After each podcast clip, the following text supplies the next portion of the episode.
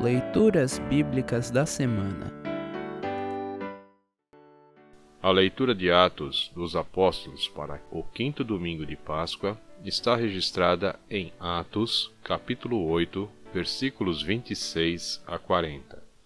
Para compreender melhor esse texto, ouça esta breve introdução.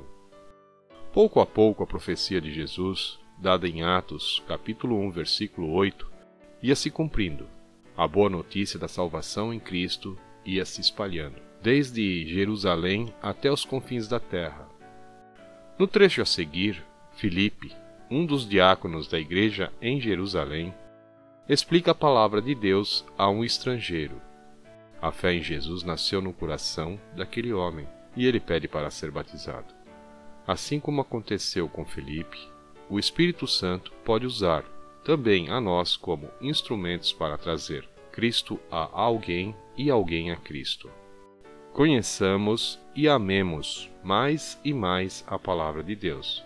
Isso faz diferença em nossa vida e na vida dos outros.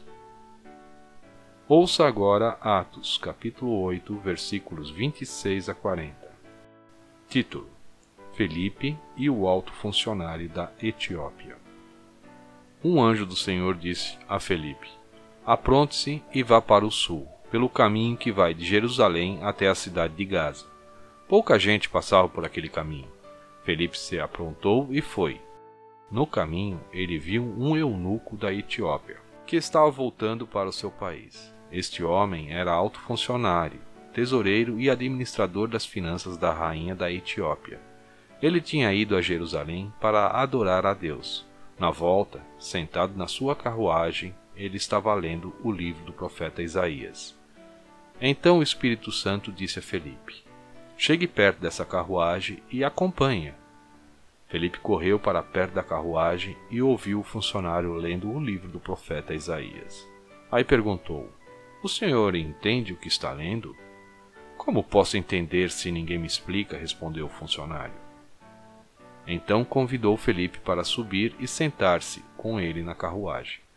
A parte das escrituras sagradas que o funcionário estava lendo era esta: Ele era como um cordeiro, que é levado para ser morto. Era como uma ovelha que fica muda quando cortam a sua lã. Ele não disse nada, foi humilhado, e foram injustos com ele. Ninguém pode falar a respeito de descendentes dele, já que a sua vida na terra chegou ao fim.